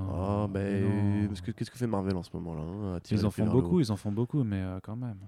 Non, non, faut Ah, rester Moi, je pense que ça va devenir la nouvelle norme plus tard. Ouais. C'est l'inflation, le coût de la vie, la croissance, je sais pas. Franchement, le jour où toutes les singles sont à 99 je dis ça. Enfin, Bah, il y a dire- déjà énormément de problèmes dans l'industrie par rapport à ça. euh, Eh, écoute, c'est pas moi qui choisis, hein. Parce que le plus simple serait juste d'en produire moins, en fait, déjà. En tout Oui, cas, de la oui, part oui, des Big Two. Ça, on va pas lancer le débat aujourd'hui. Ouais, effectivement, ce sera le sujet d'un autre podcast. Et une petite news en passant aussi, je voulais faire un petit point juste Angoulême, une exposition Les 80 ans de Batman qui aura lieu au prochain festival. Attends, je vois Corentin qui bug, qui fait, mais pourquoi t'as choisi cette news? Mais parce que au même moment, il y a un recueil Oh des couvertures de Oh Dark Knight 3 euh, qui Urban sortira Comics. chez Urban Comics. Et euh, là, ce n'est que supposition, bien entendu. Mais moi, je vois des. Voilà, quand je disais qu'il y a des lignes qu'il faut tracer, qu'il ne faut pas forcément tracer, là, je pense qu'on peut essayer de se dire que Brian Azzarello ou Andy Kubert pourraient quand même être invités. Euh, Tu à. Angoulême. Ah, je spécule complètement, mais je me dis, bah, je me dis franchement, t'as as une expo 80 ans Batman à Angoulême, le gros, le plus gros festival de BD euh, en France et le plus gros festival de BD. Non, si, Si, bah, Au monde? Non, pas, Non, ouais, pas au peut-être pas au monde. mais quand même, voilà, Ouais. gros festival de. BD quand même. Euh, les 80 ans de Batman, le Dark Knight 3 euh, recueil qui sort. Je me dis que s'il n'y a pas un Klaus Johnson, un Brian Azzarello, un Andy Kubert ou un Frank Miller qui sera de passage, ce serait quand même très dommage de leur part. Voilà. Donc Ouais, juste sûr, Je vous mais- dis juste pour que euh, vous, ayez- vous- vous- si jamais ça se confirme un jour, vous vous direz ah ils avaient vu juste voilà. Et Johnson, je pense que c'est possible. Mazzarello, était... il était pas déjà venu euh? Enfin, Il avait pas déjà dû failli venir à Angoulême vous- bah je sais pas, Mazzarello était venu il y a trois ans au Comic Con du coup. Ouais, c'est ça, ok, euh, d'accord, oui, c'est ça. fait. Mais euh. Andy Kubert, tu l'avais interviewé, toi, Johnson, non? Klaus Johnson oui en Ouais. 2000 euh, il était passé à Strasbourg, je l'avais que lui, il est en interviewé, Allemagne, en fait. Euh, je sais pas, non je crois pas. T'es sûr qu'il est pas allemand, Klaus Je sais pas, Ok, bon, c'est pas je ne sais pas. Parce qu'il me semble qu'il Je ne me vient rappelle plus, relativement régulièrement, mais c'est- peut-être que peut-être me trompe. Il aurait dû venir à Lyon euh, il y a, le mois dernier. Il, avait dû annuler. Du coup, on va passer à la dernière news. Ah Une autre grosse news. euh, et Ah. En effet, puisqu'on ne perd pas cette bonne habitude de faire des grosses news aussi à la fin. Est-ce que c'est- est-ce qu'on s'y attendait un petit peu C'est un peu le feuilleton des Fresh Start en fait. Ça, on a commencé les podcasts au moment où ça commençait à arriver cette histoire euh, pour les gardiens. C'est fou. Hmm, On a commencé un peu en avant, avant quand même. hein. Ouais, un petit peu avant, mais je veux dire, on suit le dossier. Tu vois, c'est notre dossier à nous. Tu vois, c'est- on, on est sur les C'est Bryce. Notre bébé. Ah. Voilà, Ah, James, donc, ah, euh, Jimmy. euh, vous avez deviné de. de- Et de- Jimmy il fait des blagues sur les bébés en plus. Tu vois, rigolo ça, pédophile et tout. Non, c'est pas. Jim Lee en plus. Pourquoi tu non, dis Jim Lee Jimmy. Jimmy. Jimmy, ah. Jimmy James Gunn. On l'appelle Jimmy maintenant. Voilà, donc on parle de James Gunn encore une fois, mais euh, ce n'est pas pour revenir sur les Gardiens de la Galaxie, même si on pourra faire un petit aparté du genre Oh, il y a euh, Marvel Studios qui a supprimé un film de 2020, on se demande bien qu'est-ce que ça peut être. Ah, euh, Guardians of the bah, Galaxy, euh, sa, ouais. sa production est retardée et du coup il devrait sortir qu'en 2020 qu'en 2021. Ah, Mm. c'est incroyable. Ah, Wonder Woman 1984 change de date de sortie pour se caler pendant l'été 2020 où il n'y a plus Guardians of the Galaxy Volume 3. C'est quand même incroyable. Du coup, pas de féminisme pour rien en 2019. Ah oui, alors, alors ça, faut quand même, ça- ça- on sait que. euh, non, on va pas le nommer, non, n'empêche, on a quand Non, on a un lecteur agréable. on a, qui a fait cette ré- réflexion très pertinente et intelligente. Ah, super, l'année 2019 est sauvée, pas de film féministe à la con et tout. Ouais, c'était avant. que- Je pense qu'il s'est rendu Voilà, compte après je- qu'il y avait Captain Marvel et euh, Jean Grey en lead de Parce que, ouais, Dark c'est ça. Phoenix et qu'après il a fait Alors, une syncope. si tu te sens menacé euh, en termes de masculinité Ah, par, le un film, film. Wonder Ouais, Woman c'est- euh, non, c'est de ouf. Patty Jenkins. Ouais, c'est chaud, là, c'est vraiment tu vas chaud. pas avoir non plus ce qu'il faut au niveau. faudrait faire euh, un, quota de, de mecs en, état de fragilité non, mais- intense avec des films de super-héroïnes. Ah, mais j'en les gars, plus, euh, euh, Ils, ils m'ont roulé dessus, je peux plus. ouais, Donc. James Gunn, Ouais, du coup, euh, James alors, Gunn. quelle qui- révélation Bah oui, il est scénariste de Suicide Squad 2. Alors en plus, c'est pas forcément Suicide Squad 2, mais ce sera plutôt une sorte de nouvelle approche, un peu tu sais comme quand Mhm. tu as un nouvel auteur sur un comic books, bah pareil, nouvelle équipe créative, nouvelle orientation. Donc on ne sait pas encore Comme si pour ça va. Ragnarok. Voilà, par- exactement. Et du coup, on ne sait pas si ça s'appellera vraiment Suicide Squad 2 pour pas faire un lien direct avec le film de David Ayer ou juste Suicide Squad euh, by James Gunn. Allez, soyons Ouais, fous, ouais. tu vois. Ouais. James Gunn's Suicide Squad. On ne sait pas non plus. A priori, le casting devrait rester le même parce que je doute quand même que Warner Bros ne veuille se séparer de Harley Quinn, de Margot Robbie. Après, ils peuvent Mais décider de changer euh, Mais certains techniquement, elle membres, y hein. est plus. Elle, dans, façon, elle, elle s'évade à la fin et après elle fait Birds of Prey. Oui, mais elle va se, elle va se faire oui, épingler, bah tu oui. vois, par exemple. mais mais c'est vrai. pratique les scénarios. Non, mais c'est vrai maintenant que tu bon, le dis la aussi. Je la ramène. C'est vrai que maintenant que tu le dis, ce serait aussi possible de changer complètement l'équipe. Bah, hein, moi, je pense que ce serait même plus simple parce que finalement, enfin, qui, qui, qui tu aimes regarder toi dans, dans cette équipe? Vous voyez, ce blanc, il est pas, il était Voilà. pas préparé. C'était Moi, je vraiment pense que a priori, a priori vrai, Joel Kinnaman, Amanda Waller euh, et pardon, euh, Amanda- Davis, euh, Joel Kinnaman vont rester parce Ouais. que tu peux pas non plus complètement euh, ignorer qu'ils ouf, ont été là. Tu vois. Mais parce que mais c'est un bon acteur, hein, Kinnaman. euh, Enfin, c'est un bon acteur, c'est un acteur. Ouais. Mais euh, tu vois, je pense que bien dirigé, justement, Gunn, c'est un mec qui a bien créé une cohésion entre ses équipes, euh, trouver des bons potes et tout. Et puis même au pire, si tu, tu le coupes au montage, peu importe, enfin, tu, le, tu lui mets peu de scènes. Mais euh, oui, par, déjà par rapport à ce que tu disais. Donc oui, c'est sûr que ce sera pas Suicide Squad 2, puisque euh, Wonder Woman 2 n'est pas Wonder Woman 2, c'est Wonder Woman 1984. Et en général, en marketing, on considère que maintenant, on est en train de tuer un petit peu les, les chiffres après les, les films. Parce qu'apparemment, en fait, les gens, enfin, les, les marketeurs pensent que c'est excluant. Tu vois, que les gens vont se dire Ah, c'est 3, mais j'ai pas vu les deux d'avant. Ouais, c'est ça. Ce qui change rien sur le papier, mais c'est juste un verrou mental comme le 19,99, tu vois, au lieu de dire 20 euros, c'est juste c'est un verrou mental qui te paraît plus accessible. Et pour ça que pareil, Thor Ragnarok au lieu de Thor 3, Thor The Dark World, etc., etc. Du coup, partant de là, tu peux très bien dire effectivement qu'ils vont juste mettre un sous-titre au truc, Euh, genre je sais pas Rise of the Suicide Squad ou euh, je sais pas, enfin ou Ah ouais. Rebirth of the Suicide Squad, tu vois. Euh, et qui vont du coup re- rebooter parce que l'intérêt de la Suicide Squad c'est justement comme, euh, comme les Thunderbolts ou, euh, ou les Gardiens de la Galaxie d'ailleurs c'est qu'il y a eu tout un tas d'itérations au fil de l'histoire Oui. les principaux on va dire étant toujours quand même Deadshot Captain Boomerang et, et Eric Flag Euh, bon, Flag, hein, pas Eric Flag. J'ai dit Eric Flag J'ai l'impression que t'as un peu pas fait la Ouais, non, entre la, Eric c'est la fatigue et je, ça fait je, Eric, je mais parle pas comment excusez-moi euh, Corentin d'émission, le hashtag est toujours en vigueur, bien oui, tout à entendu. fait. D'ailleurs, il progresse. Ouais. Il progresse. Les fans d'Eminem l'ont lancé euh, un peu plus récemment. Ah, Excusez-moi, les gars. Mais si vous voulez, je pourrais dire du mal de Kanye West le prochain. Donc, euh... et putain, tu m'as fait perdre le fil. Oui, donc Rick Flag, bon, a priori, ça voudrait dire garder Will Smith. Ah putain. Ça voudrait dire garder. Euh... Bah, Deadshot Joel ultra friendly quoi. Et Captain Boomerang. Donc, bon, Jay Courtney n'était pas le plus dérangeant. Enfin, le plus dérangeant. Le, celui qui dérangeait le plus dans le film euh, de, euh, de David Ayer. Mais donc il a fait avoir un un- effort, tu vois, quand tu connais Jay Courtney, il a fait un effort de, pour jouer un truc, tu vois. Oui. Enfin, par rapport à Terminator Genesis qui était pas longtemps avant, tu vois, c'est Où là, clairement, ils étaient juste un, c'était un- c'était parpaing, le mec, tu vois. Enfin, tu sais, Bah, disons, sur un, dans un disons coin, tu juste plus. dénotait pas tant d'être un beauf dans un film de beauf, quoi, au final. Oui, c'est vrai. Bah, en fait, je pense Que j'ai apprécié d'ailleurs, hein, venez pas me dire, Ah, mais t'as défendu le film. Oui, oui, je l'ai défendu, il y a toujours des trucs que je défendrai. Vous Moi, je suis sûr pas, que. David d'ailleurs s'est inspiré d'un pote à lui pour faire euh, Captain Boomerang. Oui. Genre un pote fonce D ou quoi, parce que franchement, Le- personne n'a pu écrire ce personnage, honnêtement. Enfin, je veux dire, euh, bon, le coup de Deadpool, c'est pour faire cool, par... le coup de la, la peluche euh, licorne, c'est pour faire cool par rapport à Deadpool, tu vois, faut le côté un petit peu méta rigolo. Mais personne n'écrit genre une scène où il dit euh, Oh, you're the fire bloke, hey, fire Avec son briquet là, mais t'es là, Mm. mais qu'est-ce que c'est que ce personnage? Enfin, c'est un putain de scandale. Et pour l'anecdote, c'est marrant parce que dans la scène d'avion de Suicide Squad 1, t'avais Spirit in the Sky, c'est la chanson euh, Spirit in the Sky, qui avait déjà été employée dans le film Gardien de la Galaxie 1. Mm. Et en fait, tout le monde avait dit à l'époque, euh, bon, déjà, c'est un plagiat des, des Gardiens Suicide Squad 1, Suicide Squad, mais en, en mal fait. Et en plus, ces connards-là, ils assument au point de mettre une musique de la bande-son de Gardien 1, tu vois. Et du coup, bah là, ils vont carrément assumer au point de récupérer le, Le réalisateur pour faire leur, leur meilleur plagiat possible. Mais quelque part, c'était soit ça, enfin, parce que beaucoup se disaient, euh, oui, mais James Gunn, du coup, vu qu'il s'est fait euh, tirer de Disney, ben, il faut qu'il aille chez Warner, effectivement. Mais beaucoup l'attendaient en fait sur Ah ouais du cosmique, de nouveau, du, du coup, pour faire Mhm. du euh, Green Lantern. Mais c'est vrai que techniquement, par rapport à ce qu'étaient les gardiens, c'était en tant qu'équipe de bras cassés, de- d'outcast euh, de la société, en fait, sous cette squad, ça paraît limite logique de, de devoir appliquer, si tu veux, la même formule, mais pour la concurrence. Après, il y a un truc, c'est que les films Warner, c'est pas des films qui sont. euh, Enfin, je pense pas qu'il aurait la même liberté qu'il avait chez Disney. Parce que Oh. James Gunn, c'est quand même un très grand pote de, de Kevin Feige au départ. C'est déjà bizarre que du coup, voilà. Euh, c'est pour ça qu'il a eu sur Les Gardiens vraiment toute licence. Pour... Parce que Kevin Feige tenait à ce qu'il ait son film d'auteur, comique, horreur, Mhm. rigolo, underground, tout ça. Euh, Warner, jusqu'ici, il n'y a pas trop de profils euh, approchant celui de James Gunn récemment.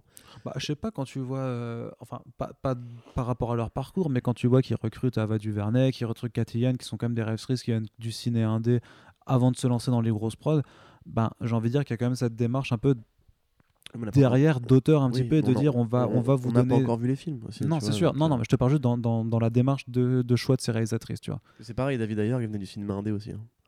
Ah oui, bah après, lui, là, lui, là, bah après, mais pareil, David, d'ailleurs, il y a tout un bail à faire avec la production qui s'est mêlée de la chose. Mais c'est hein, ça le truc, c'est ce que je dis en fait. C'est- Moi j'ai peur que Gunn, en fait, euh, on lui fasse un pareil. tu vois. de toute façon, il est pas- il est pas réal, a priori, hein, il est juste scénariste. Il est juste scénariste. Oui, hein, après, regarde. Joss Whedon, tu vois, qui a été engagé pour euh, Oui, mais réécrire une partie de Justice League. Non mais, tu vois, euh, parce que c'est comparable au niveau du coup de com. Tu vois, c'est récupérer un gros réal Marvel qui s'est qui s'est brouillé avec Disney. Euh, pour faire genre, regardez, il a changé de maison, on a réussi à le récupérer, Mercato, là, Ouais, là, mais après, tu, sais- très bien que Joss Whedon, c'était franchement le, le, le timing de l'annonce. C'était bon, bah, parce que notre réel c'est- principal, c'est qu'il s'est Oui. barré parce que sa fille Ouais. s'est- s'est s'est foutu en l'air. Excuse-moi, tu, tu pouvais pas non plus trop Oui, bien flamber en termes de, de com, tu Ouais, vois. de toute façon, moi je pense qu'il a, il a dit oui pour pouvoir faire Bad Girl derrière, ce qui est bizarre quand il a finalement Parce dit. qu'il avait, il avait en pas fait, dit. euh, En fait, il avait pas d'idée. j'ai pas d'idée. en fait, je voulais Mais ouais, non, mais- Je voulais faire un film de super-héroïne, puis après je me suis aperçu que bah, je, savais pas Ça, le c'est faire. pareil, franchement, c'est j'aimerais bien une enquête du Hollywood Reporter là-dessus parce que ça me paraît tellement gros quoi, comme excuse. Genre, j'ai pas d'idée. Euh, Quoi? T'as pas d'idée C'est ton boulot d'avoir des idées, frère? Enfin, t'as pas, d'idée- t'as pas un vieux script de Buffy qui traîne que tu pourrais réadapter? Bref. Et donc, du coup, James Gunn. euh, Écoute, euh, le choix est un peu logique puisque c'est vrai que quelque part, Suicide Squad 1 était inspiré par les Gardiens de la Galaxie, qu'il a l'habitude de diriger des films d'équipe de bras cassés. Donc Suicide Squad fonctionne pour ça, et le côté série B un peu aussi, la violence qui va avec, l'humour, enfin en fait tout ce que voudrait, tout ce que vous aurait voulu faire Warner avec le premier. Euh, il est probable qu'ils vont, ils vont peut-être le faire maintenant. En profitant un peu du côté sulfureux maintenant qu'il y a avec le réalisateur par rapport Mm. à son licenciement, ils vont se dire ah bah du coup on va justement on va y aller. Ce sera Régis R, ce sera avec euh, sans compromis. Mais moi je pense pas parce qu'ils ont quand même fait beaucoup d'argent avec le premier. hein. Et je pense pas qu'ils aient entendu les critiques, tu vois. Contrairement à ce qu'on pense, quand, on les- quand beaucoup de fans de BVS te disent que Warner euh, écoute la critique et quand tout le monde a dit que BVS était trop sombre, ils ont écouté. Je pense que c'est une partie de la vérité, mais sur Suicide Squad, regarde, ils ont lancé euh, Harley and the Birds of Prey dans la foulée. Suicide Squad Oh, 2. dans la foulée, euh, Et vite t'avais fait, hein. même un film, bah, il était annoncé par là, tu vois. Et t'avais même un film Deadshot qui devait se faire, je crois. Enfin, Ouais. Deadshot, ouais. Et les mecs étaient genre sereins en train de se dire, ouais, notre film a tellement bien marché, on va mettre 3, trois spin-offs en jeu. Enfin, 3, trois suites en jeu, du coup, t'es là, ouais, enfin, non, non, non, non, t'as pas compris, non, non, non. Il a marché parce que tu nous as, tu nous as arnaqué avec un Jared Leto, tout ça, Joker, euh, ça avait l'air cool dans le montage, ça avait l'air un peu bébête et tout. Non, non, en fait, ton film il pue la mort, euh, je veux jamais le revoir, et si tu me le forces à le regarder, je me mourrais. Mais devant. quelle véhémence. Euh, et donc du coup en fait moi j'ai vraiment peur qu'ils se disent que le premier était bien et qu'en fait euh, James Gunn va, va devoir refaire le premier. Non, je pense pas. Bah, je, enfin, pense pas parce qu'il y a quand même non non mais parce qu'il y a quand même tous ces bails que Gavin O'Connor était quand même censé le réaliser, qu'il y avait euh, Oui. Chad Stahelski Oui. qui avait coécrit le script avec Gavin O'Connor, tout ça que ça ça n'a pas fonctionné en tout cas. Non, c'était quoi l'histoire C'était que Non, c'était non non si il y a qui est- qui est écrit aussi non? Non, c'est- un, autre acteur de. Gotham. de Gotham, euh, pardon. Scénariste d'un César, oui, comment il s'appelle? Putain, vas-y, continue. vas-y, tu, vas retrouver en faisant la petite recherche et que en fait euh, le pitch au final euh, La brioche la, bonne blague. fumé. Eh c'est un point pitch pour Quentin cette fois-ci. non, c'était qu'en gros que le, script final au final c'était quelque chose de trop proche de Birds of Prey et vu que Warner a priorisé Birds of Prey par rapport à Suicide Squad A 2, mis ben. Gavin O'Connor a dit voilà la radine, je me casse et il s'est barré Pour aller faire Pour un aller film faire qui s'appelle Been, Has Been avec, avec- Ben Affleck, avec Ben ce qui est assez incroyable et si vous Et Eminem à la musique, non, c'est faux. Pourtant ce sera, ce sera un petit peu C'est méta logique. non mais par contre voilà, continuez de nous dire que euh, Ben Affleck euh, continuera à faire Batman, ça Ouais. c'est quand même assez rigolo quand même. Oui. Donc Todd. Stashwick, euh, le Voilà, co-scénariste. rien de- à voir, mais ça, ça ressemble un peu, non? Bah, c'est le Stash. Ouais, Stash, c'est- c'est voilà. Ouais, pas. c'est pour ça. Et donc, bah ouais, après, bon, on peut être content, effectivement. On peut être content aussi pour Ben Affleck, qui va pouvoir se barrer. Et on peut être content pas, pour. tu sais, euh, il va faire le film, ça, il- il- dans deux ans ils vont le rappeler, ils vont faire. Bah, en fait, viens, viens. Ah non, mais moi, je te jure, je crois à mort à. Tu sais, genre Zack Snyder, là, il fait un film euh, sur le fait qu'il a été viré d'Hollywood, tu vois, plus ou moins. Euh, comment c'est The, Fountain, The Fountainhead Tu sais, Ouais, y a un remake Oui, oui, d'un- d'une adaptation d'Ayn Rand ouais, sur un mec qui a une vision trop clivante et qui, du coup, est viré du système. Moi, je suis sûr que dans deux ans, euh, Zack Snyder, si son film il marche, il te fait une, une parodie méta à la Birdman de sa carrière chez Warner. hein, parce que, honnêtement, euh, même Ben Affleck, franchement, il pourrait jouer dedans. hein. Mm. Tu- pareil, tu vois, genre, mais c'est comme, vraiment, c'est comme Birdman avec euh, Michael Keaton. Tu vois, un jour, Ben Affleck, il fera des films là-dessus, forcément. Mm. Et, bon, je pense qu'il y a un vrai traumatisme en jeu. Euh, voilà. À voir, à voir. En tout cas, c'est quand même assez. C'est quand même. en- Forcément, nous, on n'a pas le fin mot de l'histoire parce que c'est un truc qui revient au bouc quand même euh, par, ces, euh, par ces vilains, euh, ces vils médias menteurs d'Hollywood hein, qui, qui ne font Ouais, que colporter des. oui, oui, des, des, Bah, des, il est des redevenu ragots. hein. il a perdu sa femme, les gars. Enfin, qu'est-ce que. Il a divorcé. Il a pas l'air très sa, bien, Sa femme est toujours en vie quand même. hein. Oui, pardon, mais je veux dire, il n'a pas l'air très bien non plus. Je veux dire, au-delà de ça, s'il y a peut-être des facteurs à trouver, je sais pas, posez-vous les bonnes questions. Mais en tout cas, En tout pour en cas, revenir au sujet, oui. on James Gunn, on est content. Bah, plutôt, ouais. Bah, on est content. Bah, voilà. moi, je- moi, je suis, moi je suis juste un petit peu content dans le sens que j'ai l'impression que ça va vraiment pouvoir. En tout cas, ils peuvent, Mhm. ils ont, le, ils ont les, les clés pour pouvoir vraiment changer, se démarquer de- du premier film et, et faire un Suicide Squad tel qu'on l'aurait mérité. Quelque part, j'espère que Gunn, du coup, va rester dans la demeure et faire d'autres films parce qu'il avait parlé plusieurs fois de faire Hellblazer, Swamp Thing et tout. Ouais, mais il pourrait faire gros des En plus, dans l'horreur, il pourrait faire des vraies choses. Mais quoi. grave, mais j'espère que c'est un peu comme Whedon, tu vois, c'est un appât, genre on lui a dit, mec, s'il te plaît, viens, fais-nous la petite carotte là, ouais. pour euh, le, le- le coup de com et ensuite on te laisse faire ce que tu veux. Ouais. J'aimerais bien que ça se passe comme ça, mais encore une fois, le cas de Joss Whedon, donc restons mesurés. Exactement. Et c'est sur ces belles paroles, la, Oh la mesure, c'est toujours bien, euh, que nous allons conclure cette- cet épisode du Fresh Starts. On espère que euh, vous avez kiffé euh, nous écouter une fois de plus. races. Un nouveau podcast arrive ce week-end. Oui. Vous n'êtes pas prêts, vous ne savez pas ce que le c'est. nouveau SCH, Voilà, c'est- formidable. c'est pas ce que je voulais dire du tout. Si tu pouvais me laisser faire. de Al Pacino. Si tu, pouvais aux les- interludes. si tu pouvais donc me laisser faire ces conclusions, ce serait plus agréable. Merci. Donc un autre podcast qui arrive ce week-end si vous n'avez pas le bonheur de venir nous voir sur place à la Comic Con Paris et si euh, vous, dans le- vous êtes dans le cas contraire, eh bien venez nous voir. On vous rappelle que nous avons deux artistes invités à notre stand. Nous faisons quatre conférences sur le week-end et vous pourrez me Non, voir en pas train trois conférences, mais de- quatre conférences. Ouais, vous pourrez me voir courir euh, dans les allées en train Ouais. d'aller chercher des gens Et- pour faire des interviews aussi. Et Te voir courir, ça vaut son pesant d'or. Ouais, c'est plutôt pas mal. Venez à la Comic Con juste pour ça. Voilà, effectivement. On se donne donc rendez-vous très bientôt sur les belles ondes de Comics.org. On vous fera certainement un débrief aussi- de la convention. On vous le dit aussi, il y aura un podcast Daredevil saison 3. Voilà, vous nous l'avez demandé, vous êtes plusieurs à nous l'avoir demandé, je dirais au moins deux. Et comme, on, est- et comme on écoute, ouais, on écoute les gens, on va le faire. Ça nous prendra un petit peu de temps, comme ça vous avez aussi le temps de la digérer. Mais on revient dessus assez rapidement. Et on vous dit donc rendez-vous à très bientôt. Salut Salut